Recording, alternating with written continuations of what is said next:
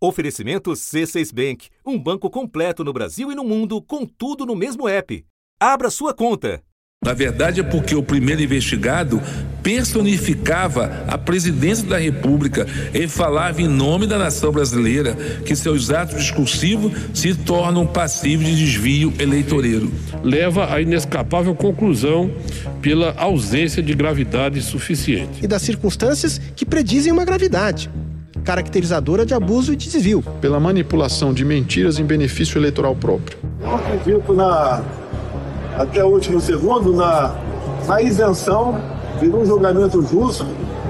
Faz com que não apenas o ilícito tenha acontecido colocando em risco a normalidade e a legitimidade do processo eleitoral e, portanto, da própria democracia, o primeiro investigado, Jair Messias Bolsonaro, porquanto não identifica o conduto atribuído a ele que justifica a aplicação das graves sanções previstas no artigo 20. O presidente acordou nervoso um dia, quis desopilar o seu fígado e aí vamos atacar. Quem vamos atacar? O Tribunal Superior Eleitoral. Não são opiniões possíveis, são mentiras.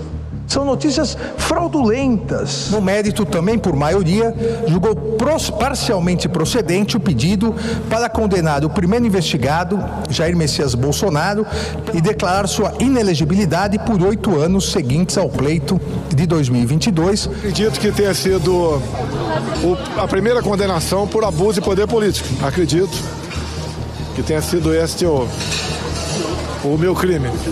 Ah, meu recurso é para o Supremo Tribunal Federal. Da redação do G1, eu sou Natuzaneri e o assunto hoje, em episódio extra, é o futuro do bolsonarismo. Para analisar as consequências de um evento inédito na política brasileira. Pela primeira vez, um ex-presidente fica impedido de disputar eleições por oito anos. Quais as consequências para a direita e para a esquerda e para as próximas eleições presidenciais?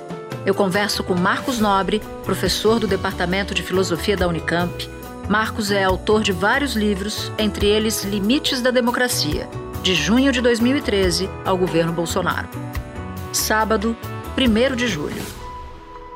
Marcos, o Tribunal Superior Eleitoral acabou de decidir que Jair Bolsonaro fica impedido de concorrer às eleições por oito anos. Ainda existe a possibilidade de recurso, como indicou a defesa do ex-presidente mas o cenário que a gente tem é este da inelegibilidade. Então eu quero começar a nossa conversa te perguntando como é que fica o bolsonarismo sem o seu principal candidato, sem a sua ponta de lança. É, Natuza, o bolsonarismo vai continuar operando porque ele se chama bolsonarismo, ele está ligado ao Bolsonaro, mas ele tem organização, ele tem organicidade.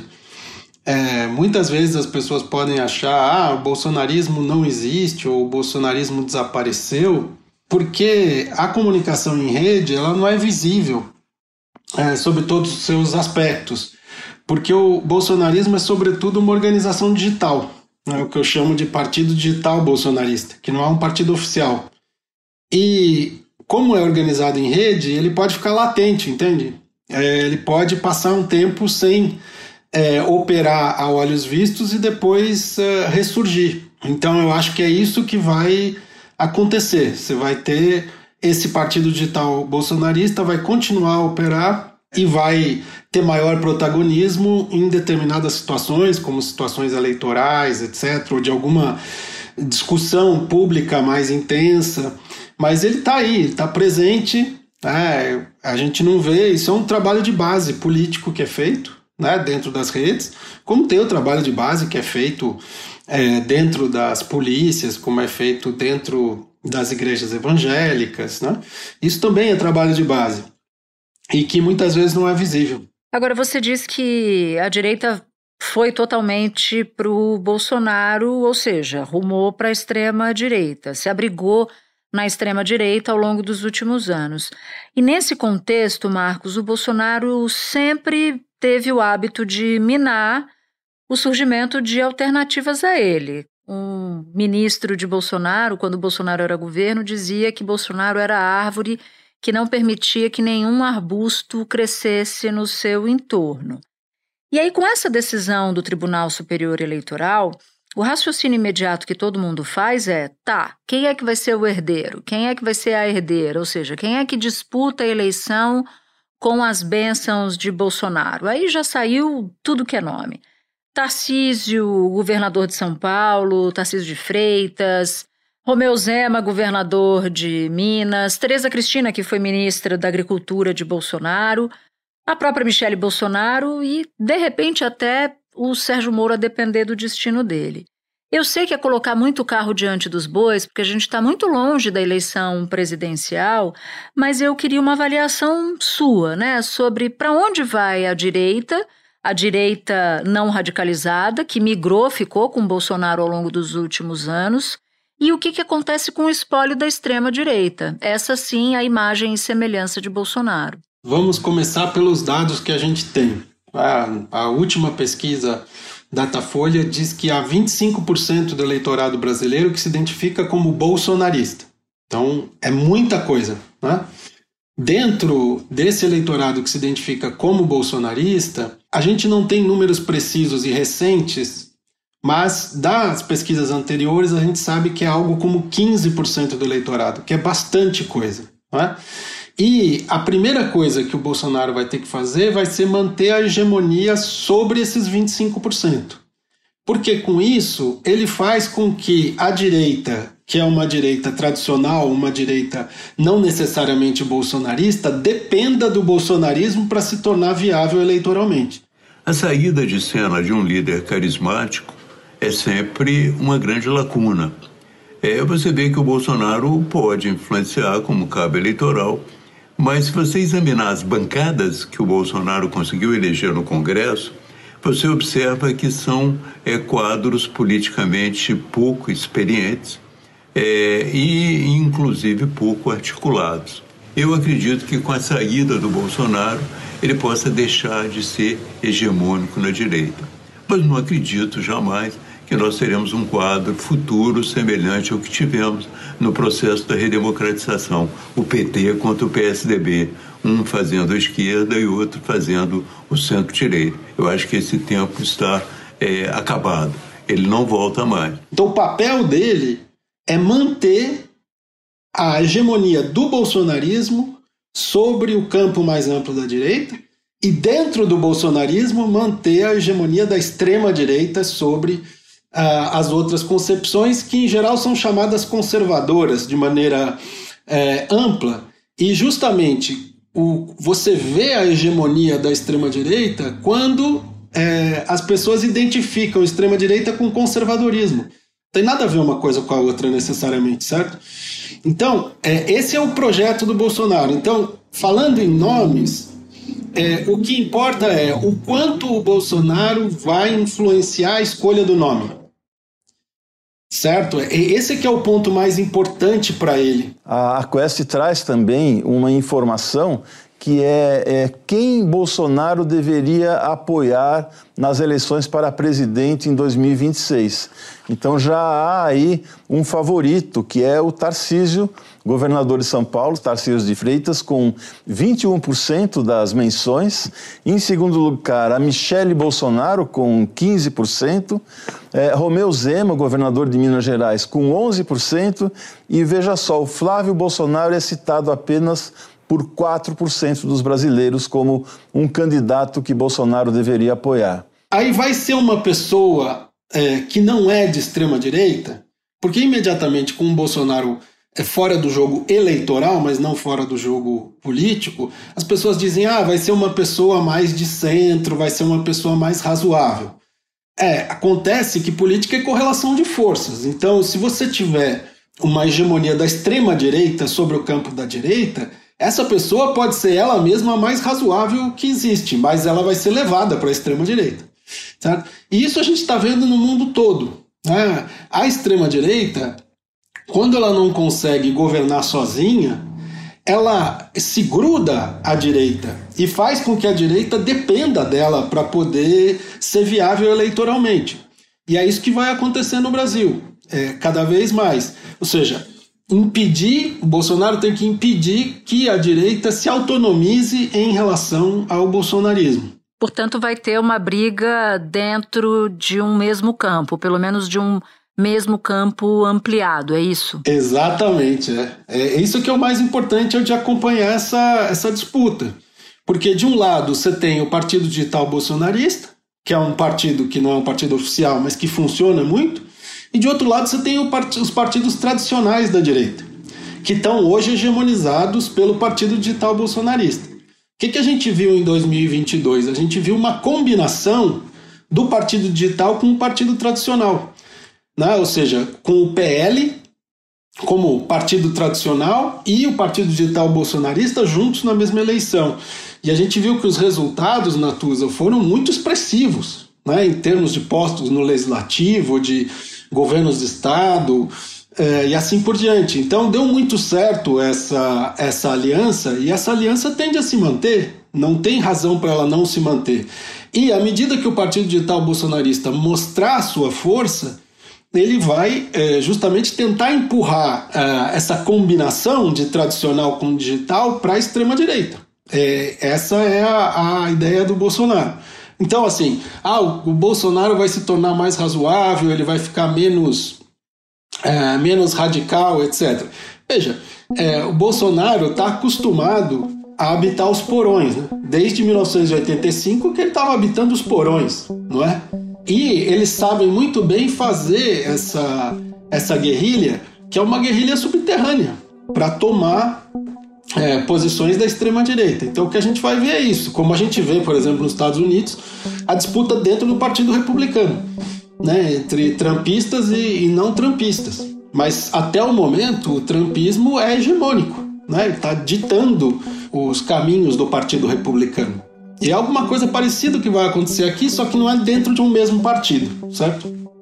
É um campo que é um campo da política tradicional e o partido digital bolsonarista. E desses nomes todos que eu citei, qual é a avaliação geral que dá para fazer sobre eles? Porque eu entendo que depende muito de como vai ser essa correlação de forças a que você se refere, ou seja, a primeira, o primeiro desafio pós-inelegibilidade é saber quem é que domina esse campo de que vai da direita à extrema direita. E o segundo momento é saber quem são os potenciais candidatos para a prefeitura no caso das eleições municipais do ano que vem e finalmente para as eleições presidenciais de 2026. Como é uma disputa e uma disputa interna, não é só para dar um exemplo que talvez não esteja claro. É, por exemplo, nas eleições de 2022, no Senado, para o Senado em Brasília, havia disputa entre o partido tradicional, aliado ao bolsonarismo, que era a candidatura Flávia Arruda, e a candidata do Partido Digital Bolsonarista, que é a Damares Alves. E ganhou o Partido Digital contra o Partido Tradicional, né? Disputaram entre si. E o DF elegeu como representante no Senado Damares Alves do Republicanos. Olha só, Damares, então, números finais, ficou com 44,98% dos votos. Flávia Arruda, do PL, com 27,05%. Interessante. Essa é uma clássica disputa que pode, que pode se instalar, como você está nos dizendo aqui, né? Exato. É, é nisso que eu queria chegar, justamente. Como a gente vê o Mato Grosso do Sul, foi o contrário. Né? O Partido Digital Bolsonarista perdeu para o partido tradicional. Mas eles disputaram entre eles. Eduardo Riedel, do PSDB, teve 56,90% dos votos. Capitão Contar, do PRTB, ficou com 43,10%. E isso vai acontecer em muitos lugares. Agora, o que eu acho que os partidos tradicionais vão dizer no momento em que Bolsonaro não pode mais ser candidato é: olha. Vamos fazer um acordo e vamos fazer uma divisão do butim anterior à disputa eleitoral. Né? Não, não vamos fazer como fizemos em 2022, que nós tivemos uma disputa né, entre nós. Mas aí o Bolsonaro vai dizer: bom, aí depende. Você vai me deixar indicar o nome? Você vai me indicar, vai me deixar indicar, por exemplo, a candidatura a vice? É, vai depender desse acordo. Por isso que eu tenho a impressão de que só será possível, de fato, ter uma noção é, de quem será a, a, candidatura escolhida por essa negociação é, depois das eleições municipais. Porque o Bolsonaro não vai poder mais fazer aquela história de eu não tenho mais nada que ver com isso. Né? Se há uma disputa, ele tem que se colocar na disputa. Ele não pode simplesmente dizer, não, eu, eu deixo para o Centrão resolver, como ele fez em 2020. Não é? Ele, pessoalmente, lavou as mãos. O partido digital bolsonarista não lavou as mãos, pelo contrário, atuou muito em muitas eleições municipais, certo? Mas dessa vez o Bolsonaro vai ter que mostrar a cara, porque ele não pode é, mais ser candidato. Então ele precisa é, conseguir capital político nessas eleições também. Olha, o que acontece? Eleições. Estava aqui conversando com o pessoal nosso, alguns parlamentares. Eu não estou morto, a gente vai continuar trabalhando. Pretendemos fazer muitos prefeitos por ocasião das eleições do ano que vem. Não é o fim da direita no Brasil. Espera um pouquinho que eu já volto para continuar minha conversa com o Marcos. Com o C6 Bank, você está no topo da experiência que um banco pode te oferecer. Você tem tudo para sua vida financeira no mesmo app, no Brasil e no mundo todo. A primeira conta global do país e atendimento personalizado, além de uma plataforma de investimentos em real e dólar com produtos exclusivos oferecidos pelo C6 em parceria com o JP Morgan Asset Management. Quer aproveitar hoje o que os outros bancos só vão oferecer amanhã? Conheça o C6 Bank. Tá esperando o quê? C6 Bank. Bom, e aí eu te pergunto: digamos que seja um nome capaz de mobilizar esses dois parentes, né, da direita e a extrema direita. Ou seja, a direita não radicalizada e a direita, a extrema direita que é bolsonarista. Você imagina que Bolsonaro vai ser capaz de ser cabo eleitoral, por exemplo? Porque veja, Bolsonaro ou qualquer outro cabo eleitoral depende muito das armas para uma disputa. É uma baita arma para uma disputa eleitoral você ser presidente da República, ter a máquina na mão, ter o poder orçamentário, ser capaz de firmar acordos com aqueles que você tem predileção, aqueles candidatos que você tem predileção, e ele não vai ter mais isso, né? Ele não tem mais isso, não terá isso nas eleições de 2024. Por outro lado, Bolsonaro tem à sua disposição, a depender da boa vontade do presidente do partido dele, o Valdemar Costa Neto, uma montanha de dinheiro que veio justamente do desempenho do bolsonarismo nas Exatamente. eleições do ano passado. Então eu fico, eu fico sem saber se, se as armas que Bolsonaro terá para ser um cabo eleitoral são armas eficientes. A gente sabe, Natuza, que transferência de voto é uma das coisas mais complicadas que existem, né? É. Agora, é, de qualquer maneira, se o Bolsonaro vai ou não conseguir passar o recall que ele tem para um outro nome, porque ele não pode ser candidato, né? A lembrança que as pessoas têm do nome dele. Uma coisa que eu acho que é muito importante é o bolsonarismo só consegue funcionar construindo um inimigo, né? E a sua força vem disso. Então vai depender muito do Bolsonaro conseguir construir o inimigo. E no caso, evidentemente, o inimigo é o governo Lula.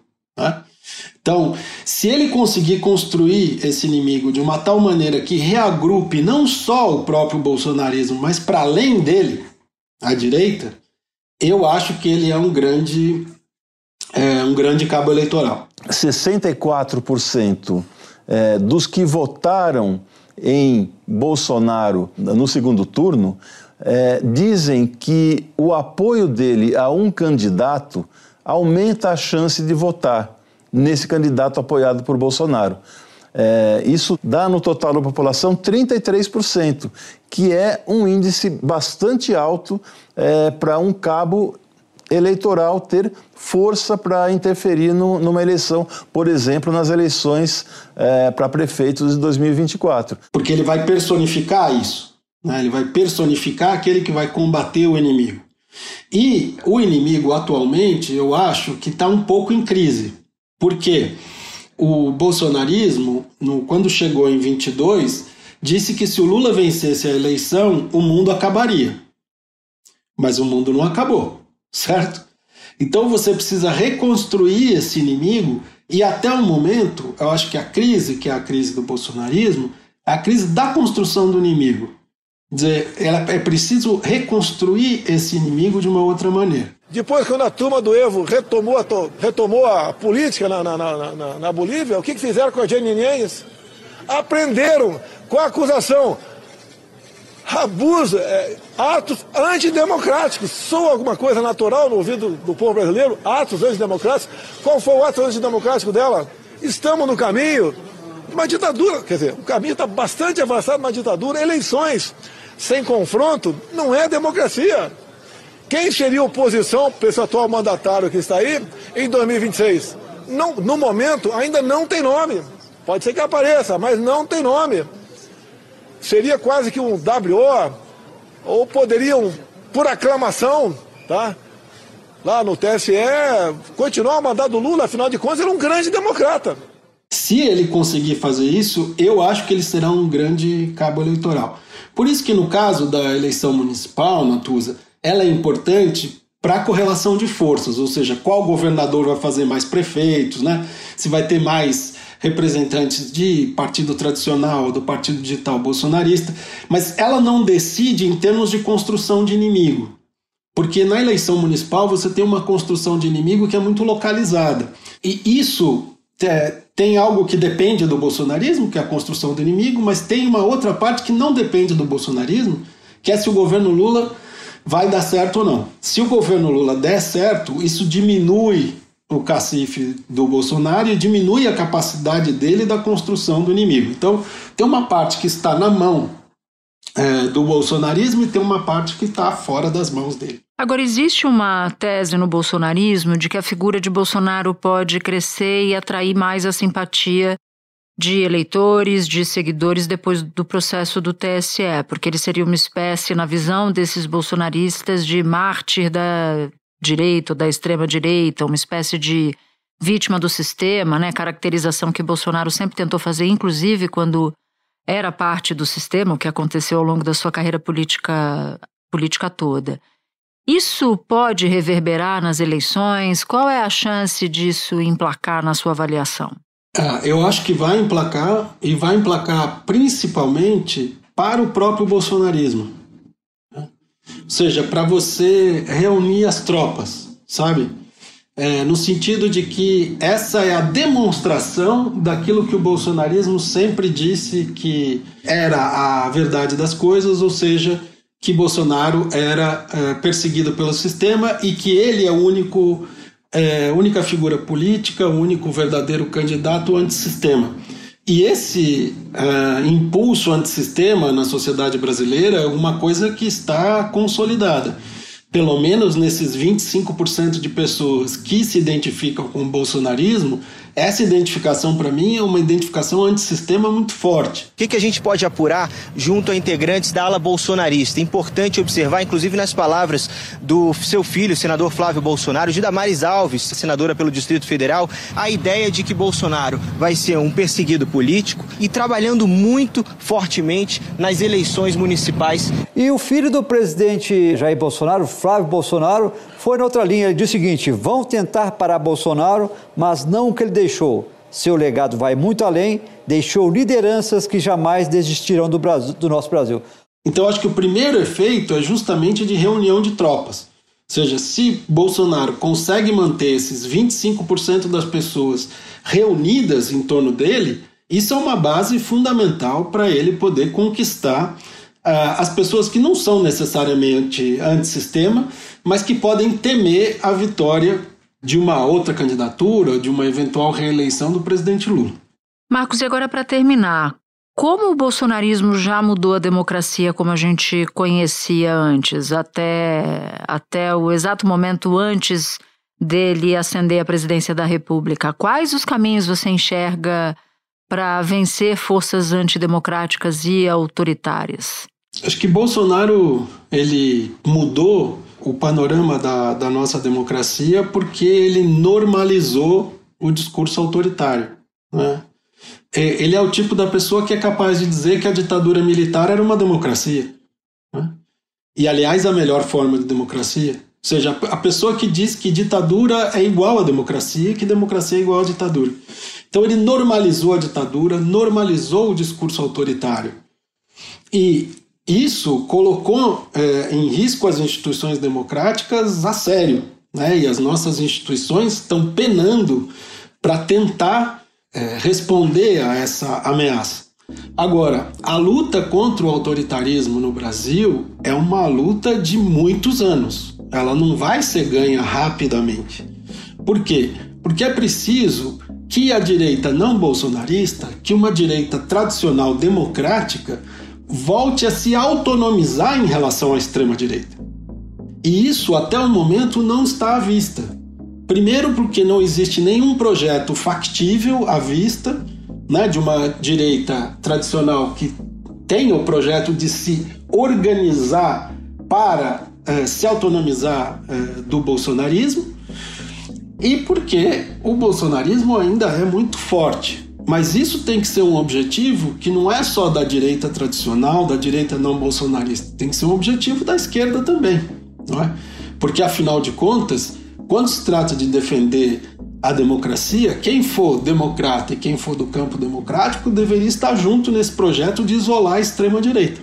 Marcos, muito obrigada pela participação, por nos trazer uma avaliação de tanto fôlego sobre o que está acontecendo politicamente no país, para a gente conseguir enxergar um pouquinho né, o que vem, o que está diante de nós ali, o que, que o futuro reserva para a política brasileira. Muito obrigada. Eu que agradeço, Natuza, pela conversa e até a próxima. Este foi o assunto podcast diário disponível no G1, no Globoplay, no YouTube ou na sua plataforma de áudio preferida. Vale a pena seguir o podcast na Amazon ou no Spotify, assinar no Apple Podcasts, se inscrever no Google Podcasts ou no Castbox e favoritar na Deezer. Assim você recebe uma notificação sempre que tiver um novo episódio. Comigo na equipe do assunto estão Mônica Mariotti, Amanda Polato, Lorena Lara, Luiz Felipe Silva, Tiago Kazuroski, Gabriel de Campos, Guilherme Romero e Nayara Fernandes. Eu sou Nato Zaneri e fico por aqui. Até o próximo assunto.